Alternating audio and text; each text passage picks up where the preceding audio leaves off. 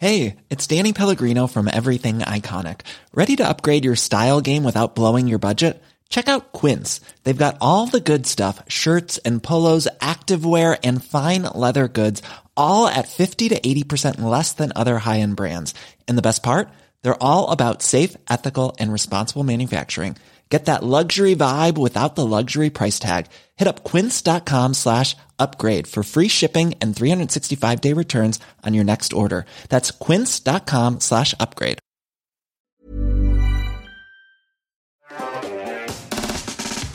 C'est ma petite, euh, c'est ma petite chronique IA traditionnelle, accoutumée. Ça fait longtemps que je voulais en parler. Ouais, ah, j'ai très hâte. Euh, Et euh, n'est pas trop hâte parce que c'est c'est pas si évident comme sujet. Ah mais oui, c'est Je suis pas je sais. préparé. Justement. Et donc je serais curieux d'avoir aussi à la fois vos avis et celui du chat parce que ça va m'intéresser. Euh, je vous propose de commencer avec un tweet. Euh, Thiel, si tu le arrives à le choper, c'est le tout premier. Ça fait quelque temps, ça fait quelque temps que sur Twitter, des gens commencent à se plaindre d'un phénomène assez étrange. Il semblerait que ChatGPT, en particulier GPT-4, soit en train de devenir débile même plus précisément que ça, soit en train de devenir paresseux. Alors, ne me faites pas dire ce que j'ai pas, pas dit. Si vous l'utilisez une fois de temps en temps, tous les deux mois, vous allez vous détecter a priori aucun changement, c'est-à-dire que ça reste un très bon assistant. Euh, ne crachons pas dans la soupe. Il y a deux ans, on aurait complètement halluciné de voir ce genre de truc. Donc, ça reste un très bon chat. Mais des gens qui l'utilisent très souvent, et moi personnellement, je vais vous le dire, j'ai fait cette cette euh, observation. On a l'impression que le modèle est moins bon qu'il y a six mois ou il y a un an.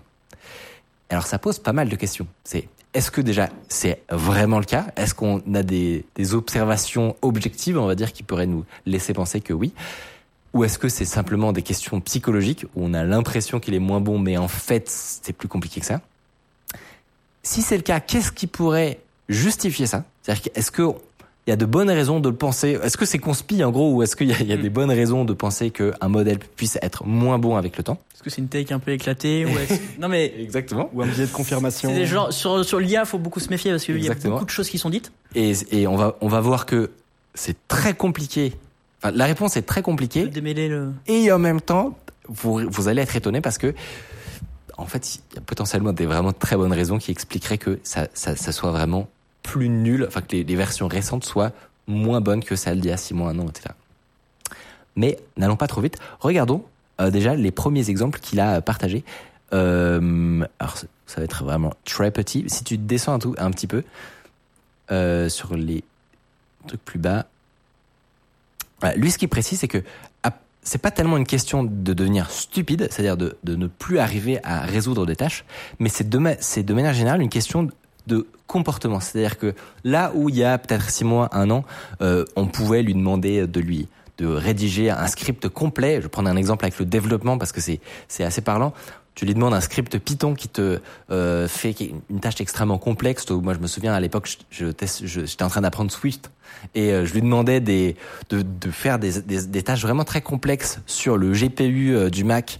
Euh, et euh, il me pondait des scripts de en Swift, il me générait des shaders et, et, et, tout ça produisait à la fin du, des, du code long, complet et, et vraiment euh, il, man, il manquait rien quoi. Et il semblerait qu'on soit passé de ça à actuellement où si on regarde dans quelques exemples, on voit que il est constamment en train de nous demander de faire le travail. J'ai remarqué ça un peu. J'ai l'impression remarqué ça un, peu la flemme. Tu lui Exactement. demandes de faire un code. Avant, il te le faisait. Maintenant, il t'explique comment tu peux y arriver. Il te met des petits extraits, mais c'est à toi d'assembler le truc. Exactement. Et il passe son temps à faire des. euh, je t'ai fait un brouillon rapide, euh, mais évidemment l'implémentation demanderait plus de travail. Et on, a l'impression collectivement qu'il faisait moins ça avant. Où, il va te générer ton, code Python et il va te dire euh, ici euh, il faudrait implémenter tel truc.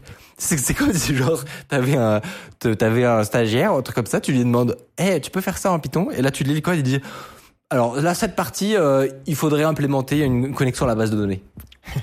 Tu peux me faire un gâteau Tiens, voici les ingrédients. Quoi. Je t'ai demandé le truc. Un, un peu comme si tu étais obligé de faire une, une conversation.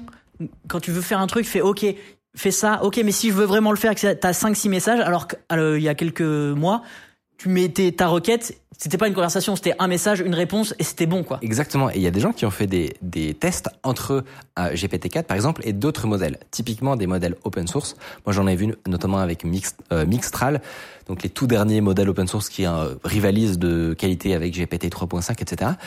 Donc, il est censé y avoir quand même un gap d'intelligence, mais quand tu regardais du point de vue de la de, de la paresse, eh ben effectivement, la, la distinction était frappante. D'un côté, tu avais Mixtral qui te donnait ton, par exemple, tu lui demandais de coder un bot Discord. Bon voilà, on sait que c'est une tâche qui est relativement complexe, mais quand même suffisamment abordable pour que un, LLM soit en mesure de le faire.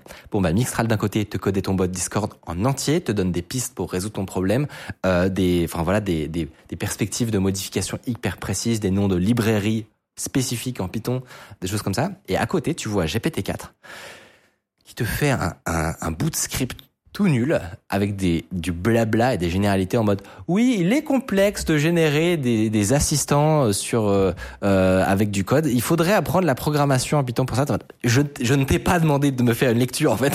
Je t'ai demandé de générer du putain de code. Et euh, et effectivement comme tu le dis Mathieu c'est pas euh, c'est pas un problème qu'on ne peut pas résoudre. Parce qu'il suffit de le reprompter, de lui demander non, non, mais j'aimerais bien le code en entier. Non, mais implémente telle ou telle partie toi-même et tu finis par y arriver. Donc, comme tu le disais justement, c'est comme si il, avait un désir de raccourcir ses réponses pour être dans un mode plus conversationnel. Et à la fin des fins, tu finis par obtenir ce que tu veux. Euh, si, on redescend un peu dans le thread, il y a, euh, il avait quelques takes intéressantes. Euh, moi, moi, du coup, j'ai une, hypothèse, enfin, une hypothèse qui me vient, peut-être après. Ouais. Ok. Pardon. Euh... Euh, voilà. Donc la, la, la, première hypothèse qui a été émise, c'est que c'est plutôt un changement de comportement qu'un changement de compétence, et qu'en fait on attribue euh, un, on attribue cette perte de performance à, euh, à un fait qu'il devienne plus débile. En fait, c'est pas qu'il devient plus débile, c'est juste que le, il a changé en gros. Et notamment, ça pourrait être justifié par l'apparition des nouveaux GPTs.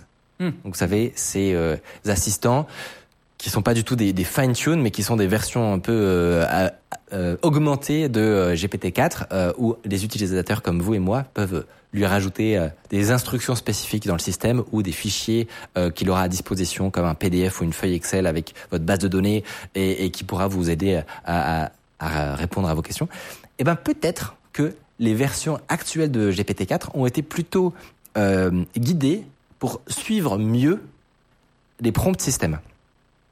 Donc, on pourrait s'imaginer qu'un un LLM, il a plusieurs types de compétences. Euh, il pourrait avoir une compétence de euh, je sais pas de créativité par exemple, une compétence de générer du code valide. il pourrait avoir une compétence de suivre des instructions à la lettre. Et, et, et c'est pas forcément intuitif, mais c'est pas fort, c'est pas nécessairement les, les mêmes compétences en réalité. C'est-à-dire que tu peux être pas super malin, c'est-à-dire ne pas avoir une, capacité de raisonnement et de réflexion développée, mais avoir une capacité de suivre à la lettre des instructions. Vous voyez ce que je veux dire? Ouais. Et ça me fait penser à, il y a des parents qui jouent à jeu où tu, tu, demandes à un enfant de te, de te dire vas-y dis-moi comment euh, je, euh, je mange un yaourt et tu dois me décrire toutes les étapes. Et en fait tu décris jamais toutes les étapes. Un peu comme comme s'il était devenu trop précis et que l'humain est en fait par nature imprécis et que du coup il y a un décalage qui s'est créé entre GPT et de l'intelligence intuitive versus euh, euh, qui suivrait à la lettre. Et en tout, peut-être. Euh, par exemple, si, je, si, pardon, mais je prends mon exemple. Si tu oublies de dire le, ouvre le frigo, ben ça c'est bête, mais parce que inconsciemment on le fait.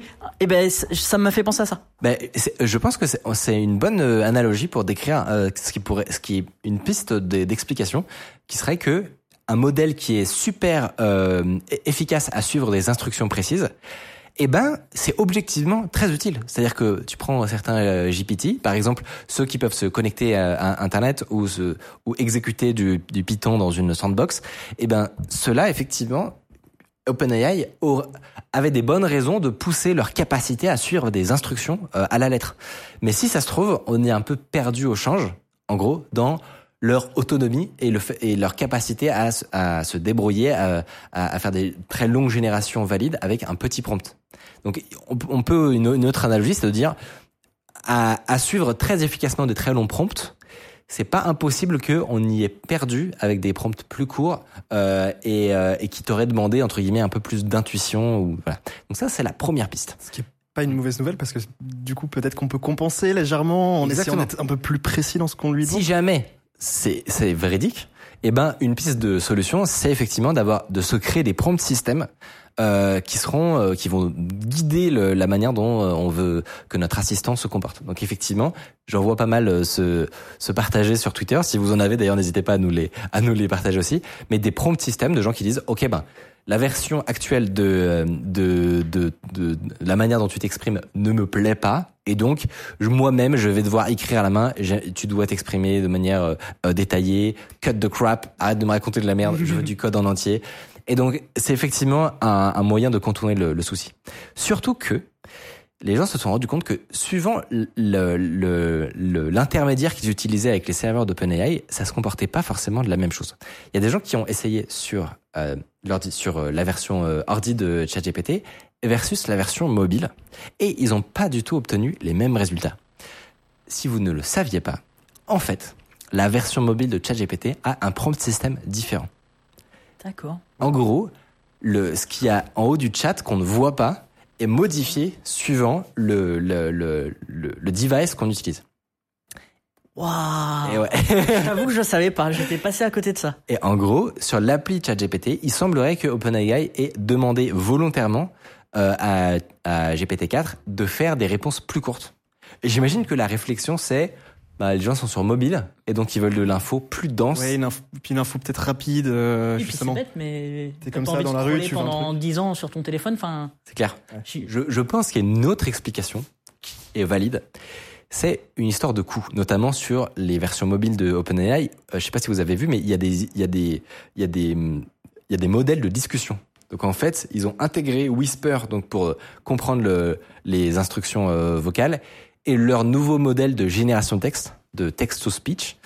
C'est très probable que tout ça leur coûte assez cher, mine de rien, et que du coup réduire l'output, réduire la, la, la taille des messages générés par ChatGPT, ça leur fait. ça leur fait économiser de, de la génération vocale en fait. Tu veux dire qu'il y a un financier un jour qui s'est pointé dans les bureaux et qui a fait bon, Les gars, je sais que vous vous amusez bien, mais a un moment, voici les chiffres. Faites quelque chose. il y a un moment, faut quand même pas déconner. Bon, ça, ce sont en fait des explications qui permettraient de de- d'expliquer pourquoi on a le ressenti que que que la qualité baisse, mais qu'en fait, elle ne baisserait pas vraiment.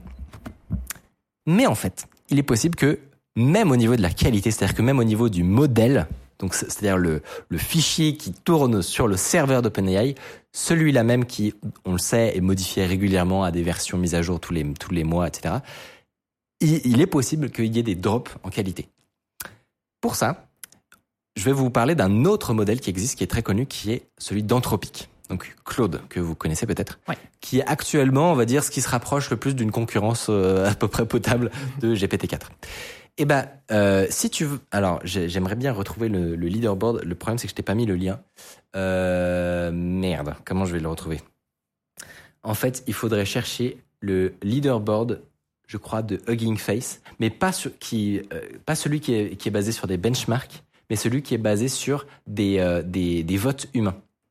Euh, tu sais, en gros, il y a un système de, je vous, je vous en avais parlé d'ailleurs, un système via Hello qui permet donc les benchmarks, Ah oui. c'est- assez limité comme manière de noter les, les LLM. Et donc, euh, un, un autre type de, de leaderboard qui, de classement qui a été, euh, qui a été mis en place, c'est un système de Hello, comme aux échecs, où des utilisateurs votent quel euh, truc ils préfèrent. Et ben justement, j'aimerais vous montrer un truc, si jamais. Peut-être dans le chat si vous avez la bonne requête Google à nous donner, parce que je crois que les liens sont pas ouais, les acceptés, liens sont pas autorisés, mais si vous nous aidez à retrouver ce ou alors le lien en- avec des espaces. ça m'aiderait énormément. Et alors moi du coup, j'ai euh, j'ai une hypothèse qui me vient là quand tu, quand tu me dis ok euh, ah c'est ça? Oh, le beau gosse. Bien joué. Mm. du coup, j'ai un truc à vous montrer à propos de ce LLM Claude. Si vous regardez ce leaderboard, donc qui montre les plus gros modèles, donc les propriétaires sont tout en haut évidemment parce que pour l'instant ils ont quand même un avantage sur les modèles open source, mais on peut voir tout en bas qu'il y a i34b, Tulu, il y a, quand même, euh, enfin ça commence à se défendre, Mixtral qui est un peu plus haut. Euh, mais si vous regardez les tout tout meilleurs, est-ce que vous observez quelque chose d'un peu étrange? Euh, Il y a plusieurs versions de GPT-4. Alors oui, tu l'as déjà dit. pourquoi dernière fois, mais- Non, non, mais c'est pas grave. Euh, pourquoi En fait, elles correspondent au- à différentes versions à un temps donné? C'est-à-dire que GPT-4 03 euh, 14, c'est la version qui date de mars 2023. Euh, 06, c'est la version qui date de juin 2023. Et donc, on peut voir déjà la première chose, c'est que elles ne sont pas ordonnées par ordre chronologique. Ouais. Tout à fait. Est-ce qu'il y a et, a- et après sur sur les ceux de Claude Ah oui, bah, ok. Oui, c'est vrai, maintenant ça me saute au-dessus. Claude 2 est en dessous de Claude 1. Alors, non, c'est- Claude 2 est en dessous de Claude 1 Et Claude et 2.1. Claude oh là là. 2.1 est en dessous des deux autres. Alors, m- j'ai peut-être une autre hypothèse. Est-ce que ça a à voir avec la censure des modèles et des choses comme ça? Exactement. Alors, alors tu- je vais je vais y venir dessus parce Il a que dit le mot il a dit le mot. Il a dit le mot.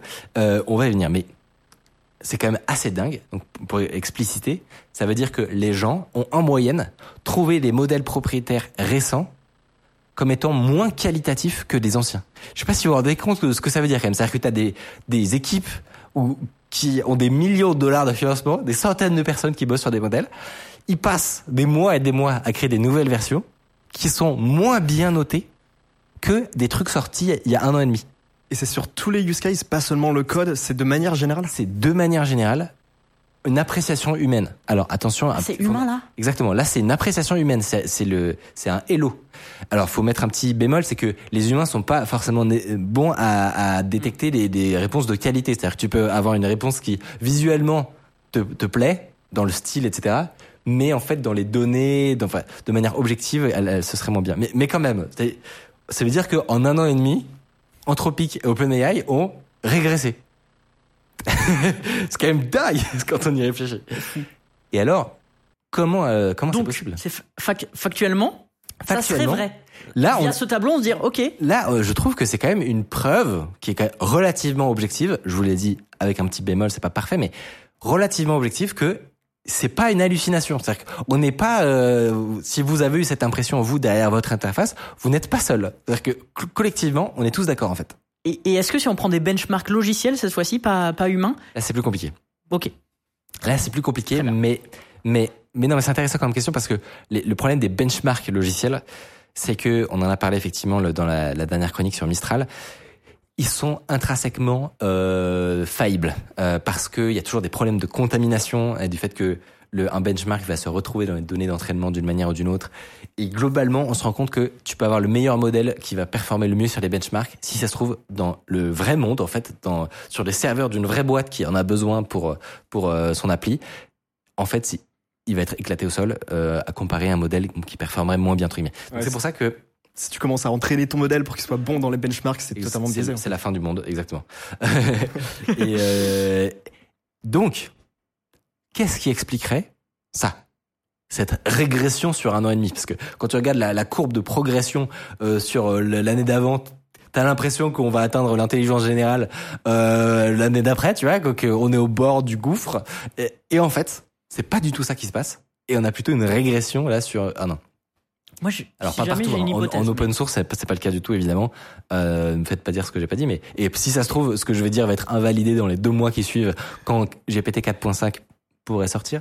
Euh, mais est-ce que tu as une hypothèse ouais Mais enfin, c'est pas une hypothèse, c'est juste un constat. Je me dis, qu'est-ce qui a changé entre euh, ChatGPT il y a un an euh, et euh, ChatGPT maintenant? Et je me dis, ben, en fait, il se nourrit de, des retours qu'on lui fait nous. Et est-ce que, en fait, vraiment, j'en sais rien du tout. hein. C'est pas nous qui l'entraînons mal par euh, nos évaluations des réponses qu'on fait sur. Là, je parle vraiment de ChatGPT. Je sais pas comment Claude, je sais qu'ils ils prennent des feedbacks sur euh, comment on a trouvé la réponse, euh, nos conversations avec. euh, si ça se trouve, c'est juste nous. On est trop mauvais pour euh, interagir avec ChatGPT. Et en fait, il était un peu euh, pur à sa sortie. Et du coup, en fait, il était vachement efficace. Et il est devenu influencé par l'humain. Et du coup, c'est devenu une merde humaine. Alors non mais écoute-moi bien, ça c'est une des théories les plus solides actuellement qui sont avancées par les gens. Oh, je suis refait. Qui pourraient expliquer ça. Je suis refait.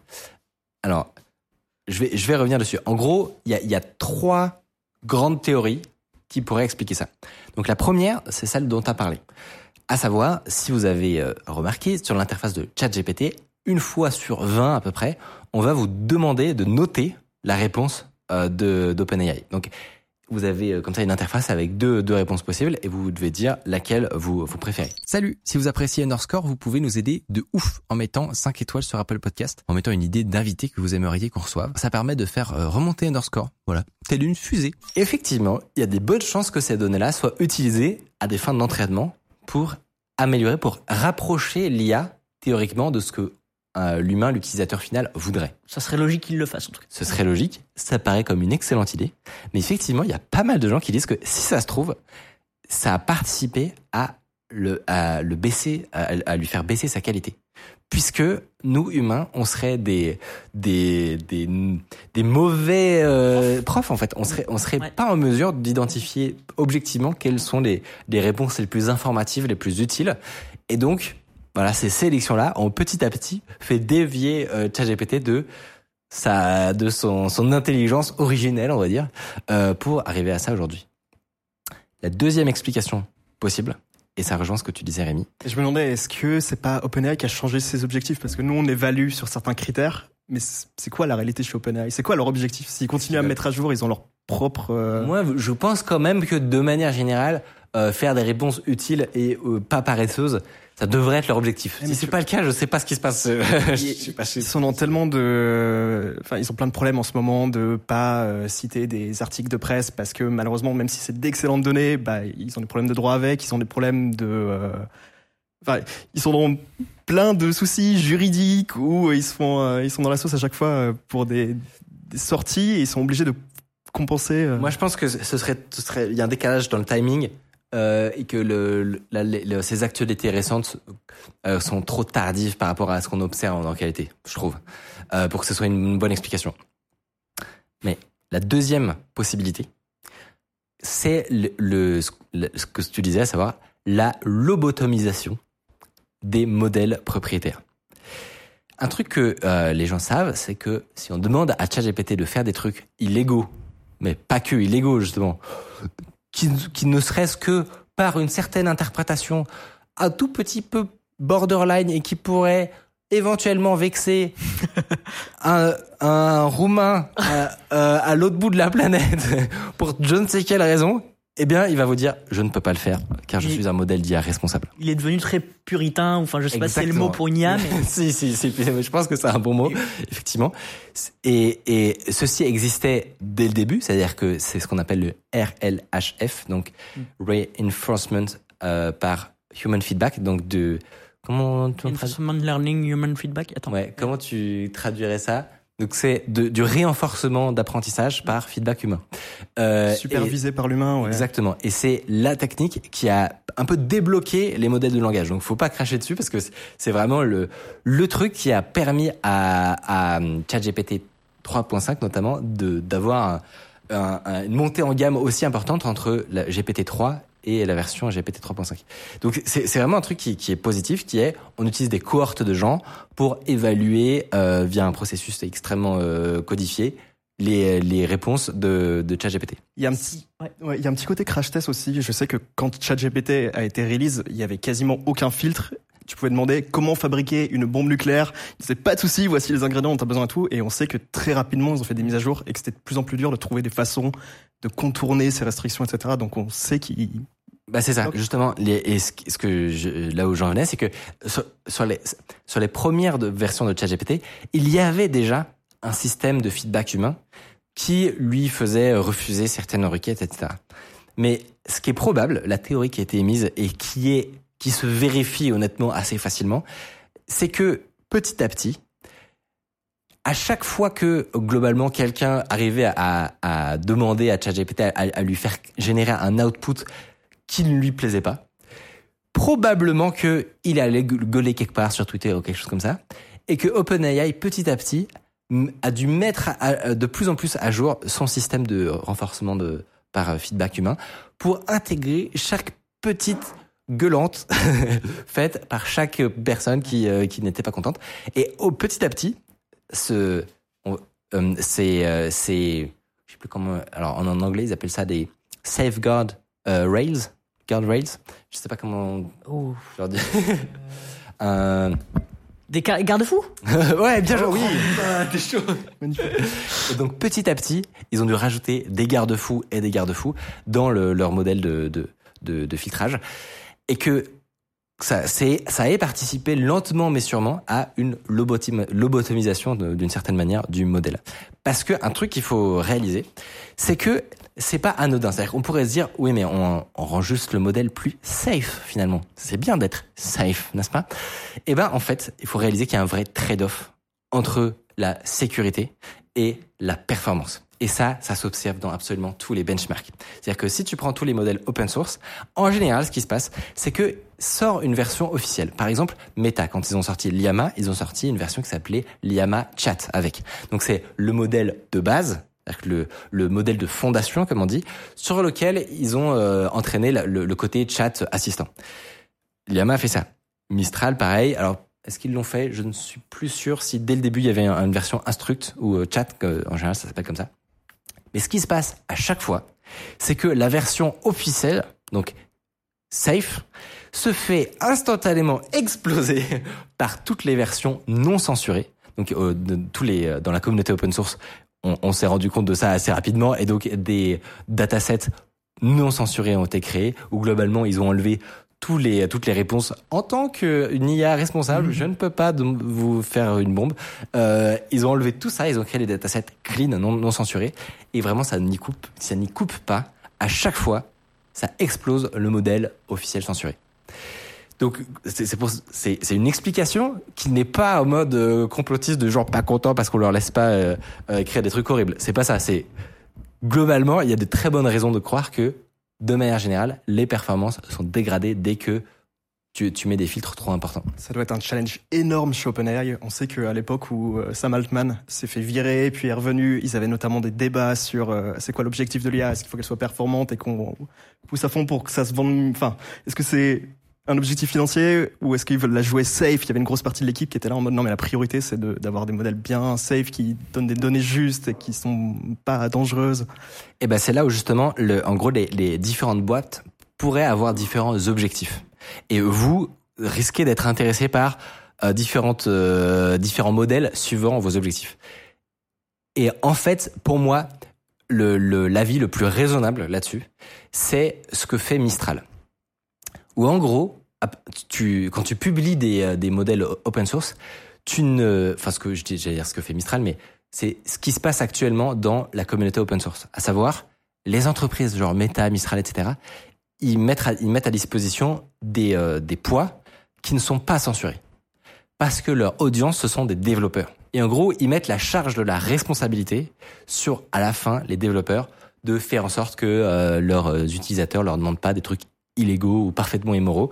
Et en, en fait, il y a, y a une confiance qui est mise dans les utilisateurs avertis pour les, pour les laisser eux-mêmes gérer leur sécurité. Ce que ne fait pas du tout OpenAI, et c'est extrêmement énervant, et, et vraiment, ça, ça, pour, pour le coup, le- leur cote pourrait être extrêmement plus élevée que- qu'elle n'est actuellement si jamais ils mettaient pas ça en place. C'est-à-dire qu'en gros, ils se donnent eux-mêmes le rôle moral de vérifier que globalement euh, tout le monde est gentil, tout le monde il est beau. Et, euh, et ce qui se passe à l'inverse dans les, communautés open source, c'est plutôt de dire non, non, on vous fournit des modèles et la, la seule garantie qu'on vous fait, c'est que c'est les plus performants possibles. Sur la question de, euh, de la morale et de la sécurité, on vous laisse vous débrouiller après, entre guillemets, vous avec vos utilisateurs. Et ce qui, correspond aux, missions, entre guillemets, d'une certaine manière de. On pourrait dire, mais oui, mais eux, ils mettent en place un produit public, et donc c'est normal qu'ils soient safe. Sauf que, ils le font de leur API.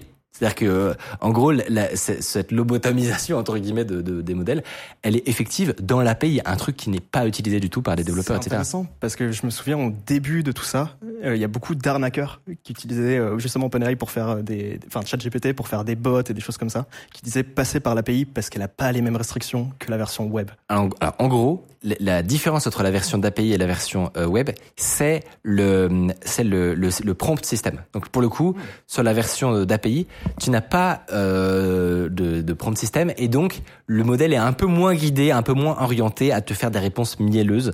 Euh, mais globalement, le modèle de base ne change pas vraiment. Euh, la différence, c'est que tu peux accéder à des modèles plus anciens, que c'est-à-dire que tu peux remonter comme on l'a vu dans les benchmarks à des ChatGPT de version euh, Mars, etc. Qui, qui sont probablement meilleurs que les, que les récents. Mais euh, a priori, c'est la seule différence malheureusement.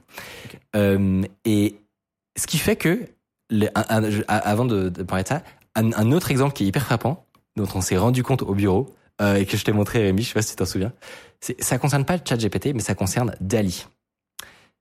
Donc Dali, évidemment, qui a une API à disposition pour les développeurs pour faire de la génération d'images. Moi, ça m'intéressait énormément parce que euh, Midjourney, qui est le, un des concurrents les plus sérieux, n'a pas de d'API, donc n'a- Toujours pas là? Non, ne permet pas aux développeurs d'interagir avec euh, avec son truc. Je sais pas pourquoi, c'est c'est rageant, mais c'est comme ça.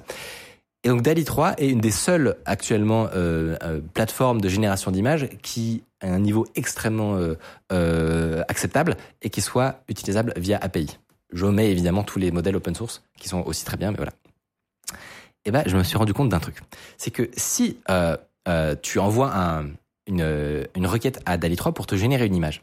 Déjà, le, truc que beaucoup de gens ne savent pas, c'est qu'il y a une étape euh, intermédiaire. C'est-à-dire que c'est pas tu dis j'aimerais un hacker à, capuche et lui il te il il l'envoie directement à la génération d'images pour te faire un hacker à capuche. Au milieu, il semblerait, mais alors c'est documenté euh, par OpenAI, hein, qu'il y ait euh, GPT-4 ou enfin une version de ChatGPT qui passe pour reformuler ce que toi toi-même t'as écrit. Donc il y a une explication à ça. C'est pas euh, attention, c'est pas c'est pas juste pour faire chier. L'humain sait pas parler. L'explication, c'est qu'ils ont entraîné leur modèle sur des prompts très longs pour qu'ils soient hyper forts à, euh, à comprendre des, des, des scènes détaillées, etc.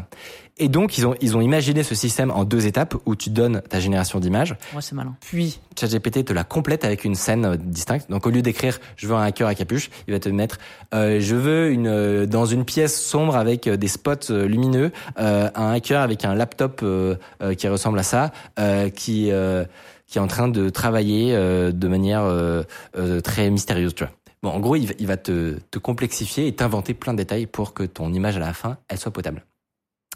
Sauf que j'étais en train de faire mes générations, tu vois, donc je, générais plein d'images et plein de trucs. Donc je me dis, je fais un, euh, un hacker qui fait je sais pas quoi, je sais pas quoi, je sais pas quoi. Et je, me, je trouvais quand même que dans mes images, il me, il, me, il me fournissait des résultats particulièrement originaux. Notamment, euh, une fois sur deux, j'avais une hackeuse, par exemple. J'avais un hacker, une hackeuse, un hacker, une hackeuse. Après, de- dans, dans des scènes, je- parfois je demandais, j'aimerais un hacker qui rentre, euh, qui arrive à bypasser l'entrée, la sécurité d'une entreprise.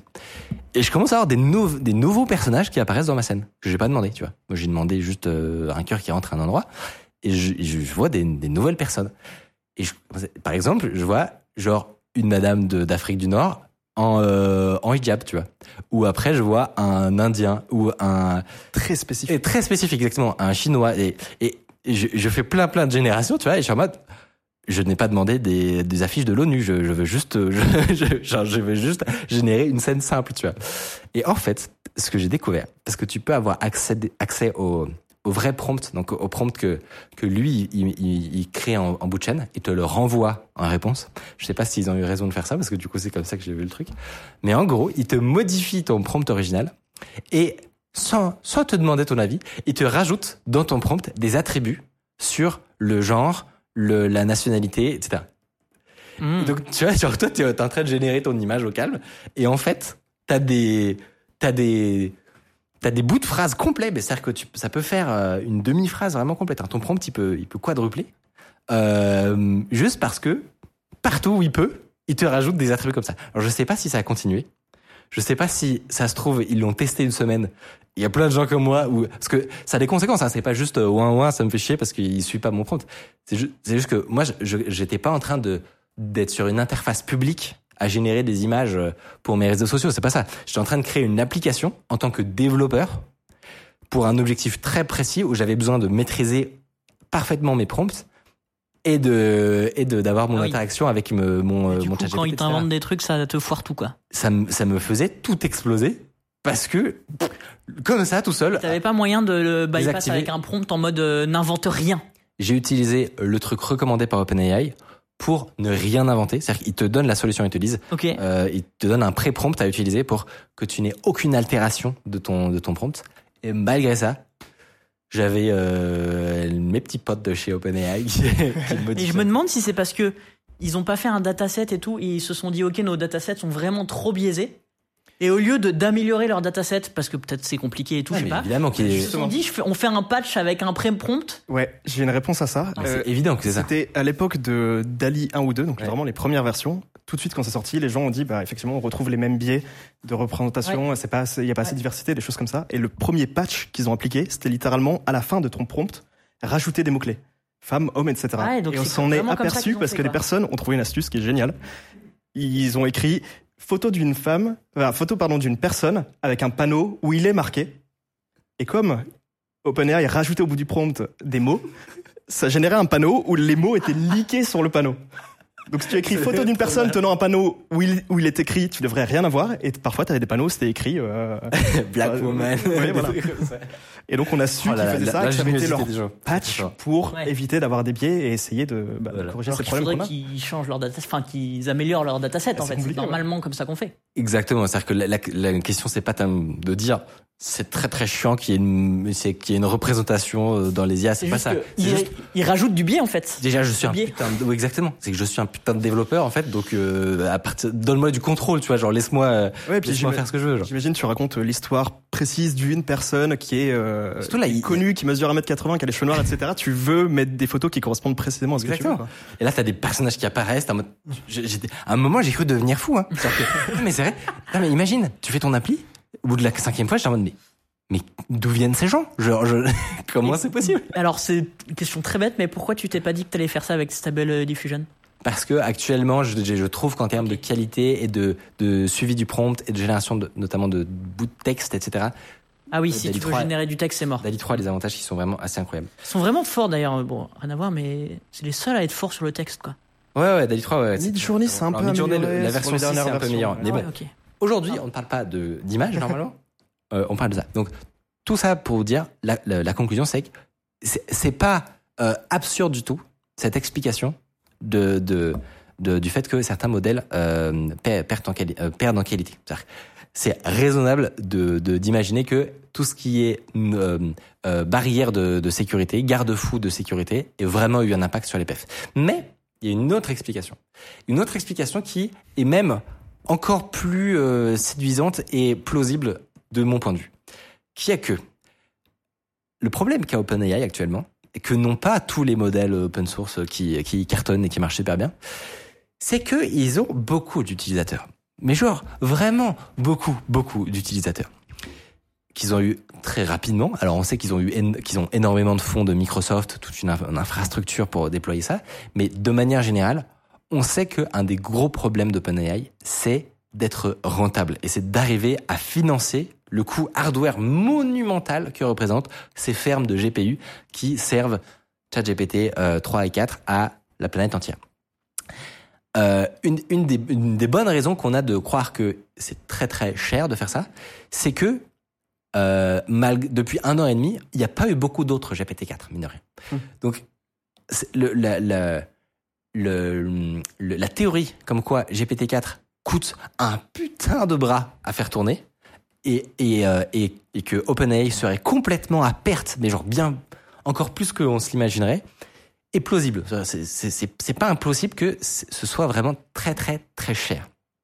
Et du coup, qu'est-ce que tu fais quand tu as un produit qui est extrêmement coûteux, utilisé par des millions et des millions de gens avec des pics grands comme ça? C'est que tu cherches les solutions que tu as à ta disposition pour baisser la- le, le coût de tes inférences. Donc en gros, pour faire en sorte que ton ordinateur, il ait besoin de moins de puissance de calcul pour générer un certain nombre de, de tokens et répondre à ton chat. Parce que tu- le- le- le- le- la problématique, c'est toujours de maximiser combien d'utilisateurs en simultané vont pouvoir interroger GPT-4 qui tourne sur une ferme de serveurs. Euh, Vas-y avant que je... si tu as un- Euh, non, c'était. Est-ce que on parle que de GPT-4 ou euh, aussi de GPT-3, 3.5 on, peut- on parle de tous les modèles propriétaires qui ont suffisamment de de- de- d'exposition pour avoir des gros problèmes de délivrabilité et, et d'arriver à correctement servir leurs millions euh, et dizaines de millions d'utilisateurs. J'allais dire, c'est dommage de payer pour, euh, pour un truc qui marche moins bien. Non, mais du coup, ça concerne tous les. Ça concerne tout. Euh, et donc, actuellement, ce que tu peux faire pour augmenter les performances de ton serveur, c'est genre utiliser euh, du code plus efficient, euh, des meilleurs modèles. Actuellement, par exemple, la plupart des des, euh, des serveurs qui qui fournissent des, des chatbots, ils utilisent VLLM. C'est le projet par excellence qui, qui permet de, de servir avec la, la meilleure efficacité possible beaucoup d'utilisateurs. Bon, mais ça c'est bon, on va dire. C'est l'état de l'art, il est ce qu'il est. Tu peux pas faire mieux que que que ce qui existe actuellement a priori. Une autre technique qui est possible, c'est de réduire la taille des modèles. Donc c'est-à-dire que tu prends ton ton modèle de base que tu as entraîné. Donc faut s'imaginer que c'est une grande matrice de nombres et tu vas réduire sa taille. Alors tu pourrais te dire bah non mais c'est c'est con genre si tu divises par deux la taille de GPT-4 par exemple, euh, j'imagine qu'il deviendrait deux fois plus bête ou enfin intuitivement on se dirait ça. Mais en fait pas du tout parce que faut s'imaginer que ces modèles-là, donc ces grandes matrices de nombres, euh, en fait, c'est des matrices de nombres flottants. Donc, en général, c'est euh, des flots 32 ou des flots euh, 64, je crois, suivant le si un entraînement ou l'inférence, etc. Bon, ça, ça, dépend un peu des, des architectures, mais il faut se dire que ce sont euh, des, des nombres à virgule euh, où il y a vraiment beaucoup, beaucoup, beaucoup de virgules pour une très, très grande précision. Si, je vais vous rappeler vos cours de maths de, collège ou de lycée, mais l'écriture scientifique, à savoir le fait d'écrire un nombre sous la forme euh, 1, plein de virgules fois 10 puissance quelque chose, et eh ben en fait, c'est comme ça qu'on stocke les nombres sur un ordinateur. Euh, les nombres flottants, justement. Je rentre pas dans plus de détails. La seule chose à comprendre, c'est que cette matrice de nombres, si on veut diviser sa taille par deux, on peut par exemple la, réduire en lui enlever de la précision. Donc au lieu que euh, tes, nombres à virgule, ils aient genre euh, 32 chiffres euh, après la virgule, eh ben tu vas passer à 16 par exemple. Et du coup, t'es pas en train de diviser par deux ton modèle, tu vois, c'est pas c'est pas ça, c'est juste que tu réduis sa précision euh, et, et, et globalement ce qu'on observe, c'est que ça change quasiment pas ses performances. Surtout si tu réduis par exemple de 32, de 32 euh, bits à, seulement 16. Là, on, observe des, des, changements qui sont en fait assez limités. Ce processus, on appelle ça de la quantisation. Et c'est un truc dont le grand public a surtout, et moi aussi, entendu parler euh, avec l'arrivée des modèles open source. C'est qu'en gros, si tu peux avoir un modèle euh, de 32, euh, de 32 milliards de paramètres, peut-être que normalement, il devrait faire une trentaine de gigas, par exemple. Mais grâce à de la quantisation, tu vas pouvoir réduire la précision de ces poids et passer, par exemple, en FP16 ou en, euh, Q8 ou en, Q, en, Q4 ou Q3, Q2, Q1, etc. Et en gros, c'est juste des, nomenclatures qui ont été euh, qui ont été créées pour décrire à quel point tu euh, fais des concessions sur la précision de tes poids. Justement, l'impact est limité. Il n'y a pas un peu un côté théorie du chaos où un peu de manque de précision, plus un peu de manque de précision, à la fin, ça s'accumule Eh ben, exactement. En gros, à un moment, on pensait que c'était quand même assez limité, mais en fait, c'est possible que ce soit quand même un trade-off. Un trade-off qui serait pas euh, genre catastrophique, mais qui existerait quand même. En fait, des gens ont fait des tests sur le, niveau de perplexité des modèles. Alors, sans rentrer dans le détail, c'est juste une manière de savoir si un, euh, un modèle est performant et si sait, euh, euh, il sait, euh, euh, si jamais il sait prédire de manière correcte la suite d'un texte. Et ce que ce qu'ont fait les gens, c'est ils ont créé des courbes pour com comparer les différentes versions quantisées pour savoir si, ok, si euh, si mon modèle qui fait 30 gigas, euh, je le passe en euh, 24 gigas ou en 18 gigas ou en 15 gigas, à quel point l'impact est sévère en fait au niveau de la qualité. Et en gros, ce qu'on observe, c'est que typiquement, si tu utilises un, euh, une, une, représentation euh, sur 8 bits, euh, eh ben, tu es très très proche de la qualité originale. Euh, si tu passes en 4, pour le coup, ça va être largement dégradé. Et à 2, ça va être bien pire que ça, etc. Donc on a, on a une, une, une idée vague de l'impact de la quantisation sur les performances. Mais ce qui est à peu près certain, pour le coup, c'est que au niveau de la performance, tu as des gains qui sont vraiment incroyable. C'est-à-dire que en, en, nombre de tokens générés par seconde et en quantité de mémoire nécessaire, c'est génial. Toi, avec ton ton euh, ton GPU, par exemple, si tu as une 4090 euh, avec 24 gigas de, mémoire euh, vive sur le GPU, tu vas pouvoir faire tourner des modèles qui font 70 euh, ou 34, plus de manière plus réaliste, 34 milliards de, paramètres, sans problème, grâce à la quantisation. Donc. C'est en fait, c'est génial. C'est vraiment trop trop bien. C'est bien mieux de prendre un gros modèle quantisé, Exactement. quantisé, je sais pas si ça se Ouais. dit, mais, mais qu'un plus petit modèle euh, avec moins de paramètres, mais qui n'est pas quantisé. Exactement. C'est c'est vraiment exactement ça. Et, et dans tous les benchmarks, ça s'observe. Dans les versions de récentes de ChatGPT, je sais qu'ils ont sorti GPT-4 Turbo, etc. Est-ce que c'est ce genre d'optimisation qu'il y a derrière? Eh ben, le truc, c'est que on ne sait pas. Dans les faits, personne ne sait de quelle manière les, les, euh, la- le- enfin, comment l'architecture, le back-end de OpenAI fonctionne et qu'est-ce qu'ils ont fait avec leur modèle, etc. Mais c'est une théorie très solide que, effectivement, les versions turbo, les versions récentes, etc., pour, pour, pouvoir les déployer et les servir à énormément de gens, ils passeraient peut-être par de la quantisation. Alors, attention, c'est, c'est pas pour ça que tu peux pas faire un modèle à la fois performant et précis. Il y a des gens qui ont imaginé des stratégies pour, pour réduire la précision, par exemple, de certaines couches du modèle, mais pas de toutes. Mmh. On va pas rentrer dans l'architecture de l'IAMA parce que c'est quand même un peu compliqué, c'est des histoires de transformers et tout ça. Mais en gros, il y a des certaines, tu, tu peux avoir certains layers, certaines briques que tu vas euh, garder à leur précision euh, complète, mais d'autres que tu vas quantiser et réduire en précision. Et, et, et tout ça te permet de, de globalement avoir le meilleur des deux mondes, à savoir de la super performance et en même temps euh, quelque chose de relativement précis. Mais ce qui est à peu près sûr, c'est que quantisation égale perte de précision égale perte de performance. Et c'est hyper traite parce que tu peux garder le même nom, tu vois. C'est si ça se Mm, trouve mm. OpenAI, ils te disent que ils te donnent GPT-4, mais en fait dans la version web par exemple, c'est pas vraiment GPT-4, c'est la version quantisée euh, à mort qui est hyper rapide et qui marche genre 5% moins bien ou 8% moins bien, tu vois, ça peut être de cet ordre-là, pas assez pour que euh, ce soit démontrable vraiment, euh, mais suffisamment pour que on s'en rende compte et on se dise c'est quand même bizarre qu'ils sont on a l'impression qu'il qu'il qu'il est pas bien réveillé, tu vois. et, euh, et voilà, il y a une dernière explication qui est un peu troll et que je vous garder pour la fin, qui est que on pense que euh, GPT-4 et de manière générale les LLM sont sensibles à des facteurs externes. Donc par exemple, si dans le prompt système il y a écrit on est au mois de janvier, euh, eh ben il y a des chances, enfin ça a été mesuré dans certains papiers, qui performe moins bien que si tu lui dis que t'es en mai par exemple ou ou, euh, à une autre période de l'année ou peut-être que de manière générale les gens sont plus motivés, travaillent mieux. GPT a besoin de soleil, visiblement. Il a appris de nous, quoi. Genre, Bah, en hiver, peut-être. il a la flemme. Exactement. Euh, donc c'est c'est une, une autre théorie qui permet de l'expliquer. Bon, honnêtement, c'est plutôt pour la vanne parce que j'ai je- je- j'ai pas l'impression que ça a été démontré sur des très très grandes euh, bases de données et que ce soit vraiment très très fiable comme résultat. Mais c'est une des dernières explications. Donc voilà toutes les possibilités qui pourraient expliquer euh, que globalement, si vous avez l'impression chez vous que, que GPT-4 devient, devient moins, moins bon, Ça a fait Euh, des super articles. Ouais, ça fait des bons articles, exactement. Euh, si vous avez eu cette impression derrière votre interface, vous n'êtes pas fou. Il peut y avoir des très bonnes raisons que, effectivement, ce soit moins bien. Mais est-ce que si on reprend l'exemple du euh, on est obligé de faire parler euh, ChatGPT euh, plus qu'avant, euh, lui dire non mais je veux vraiment que tu me répondes et tout, ça pourrait venir de la quantisation ce...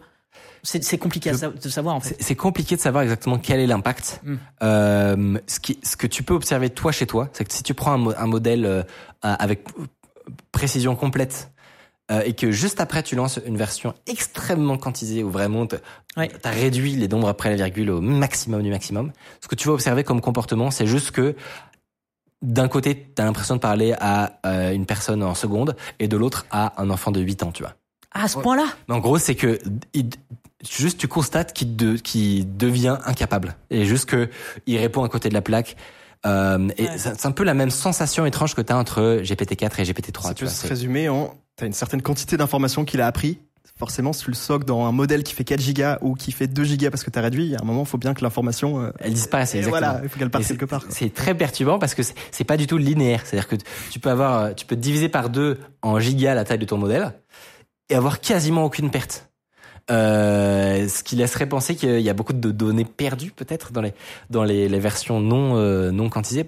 Mais ce que, moi, ce que le plus fascinant dans, tout ça, c'est à quel point on n'y comprend rien. C'est-à-dire que c'est un domaine de recherche actuellement. euh, dans- enfin, il y a, y a des papiers qui se penchent là-dessus justement sur voilà à quel point on, on maximise vraiment le, le, le- ces modèles-là. Est-ce que voilà un modèle qui fait 100 gigas, à quel point on utilise vraiment ch- chaque partie de chaque couche à son plein potentiel Et globalement, la réponse pour l'instant, c'est franchement, on sait pas trop. Ça, en fait, c'est un peu un domaine où on est obligé de rétro-ingénierie les ce qui ce que les gens trouvent en IA. Et c'est pas un truc euh, qu'on avait l'habitude de faire en informatique. Mais dans d'autres secteurs, de la, enfin en biologie, on essaye de nous analyser en permanence. Mais là, en fait, on fait ça avec les IA, alors qu'à la base, euh, les- le code, c'est nous qui l'écrivons, donc on n'a pas besoin de le faire. Et en fait, du coup, maintenant, ils sont obligés de faire ça. Mais la conclusion qui, euh, qui, qui me laisse à, à la fois rêveur et frustré, c'est que actuellement, on sait que le meilleur des meilleurs des modèles, il existe probablement, mais personne n'y a accès. Vous n'y avez pas accès, je n'y ai pas accès. Ça mal que- peut-être. Exactement. non mais il existe une version de GPT-4 qui est le- la version de base, donc le, le modèle de fondation.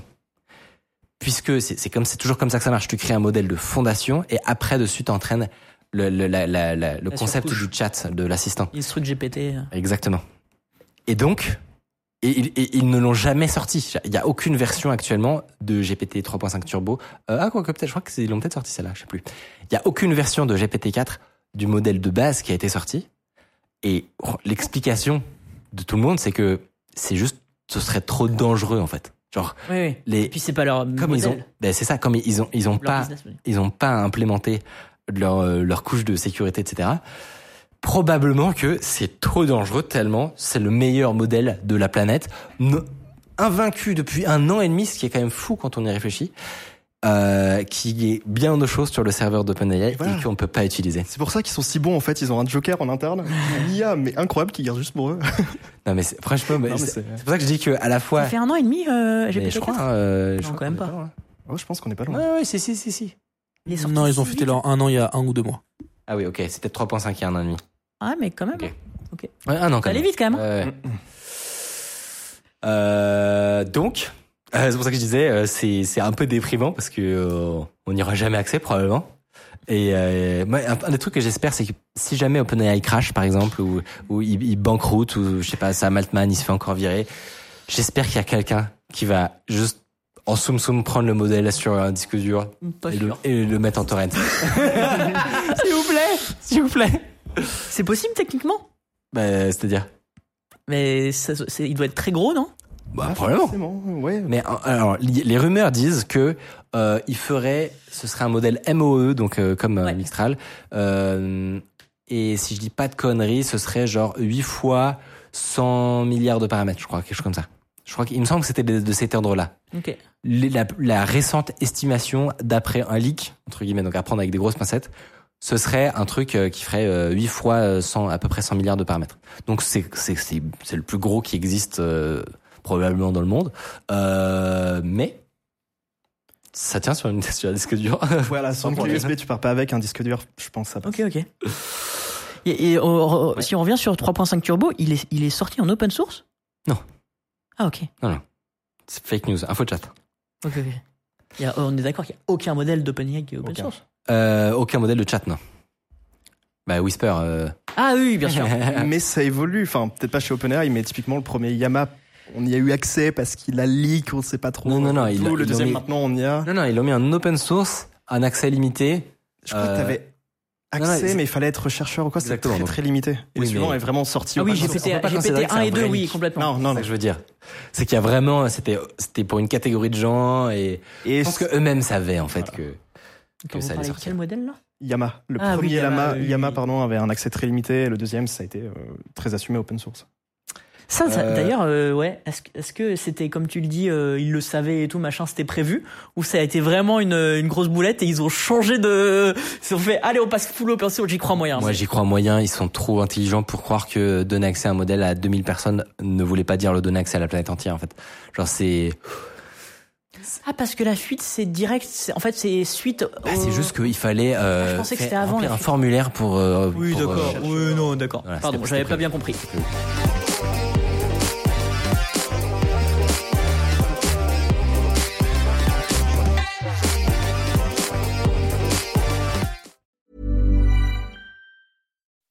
When you make decisions for your company, you look for the no-brainers. If you have a lot of mailing to do, stamps.com is the ultimate no-brainer. Use the stamps.com mobile app to mail everything you need to keep your business running with up to 89% off USPS and UPS. Make the same no-brainer decision as over 1 million other businesses with stamps.com. Use code program for a special offer. That's stamps.com, code program.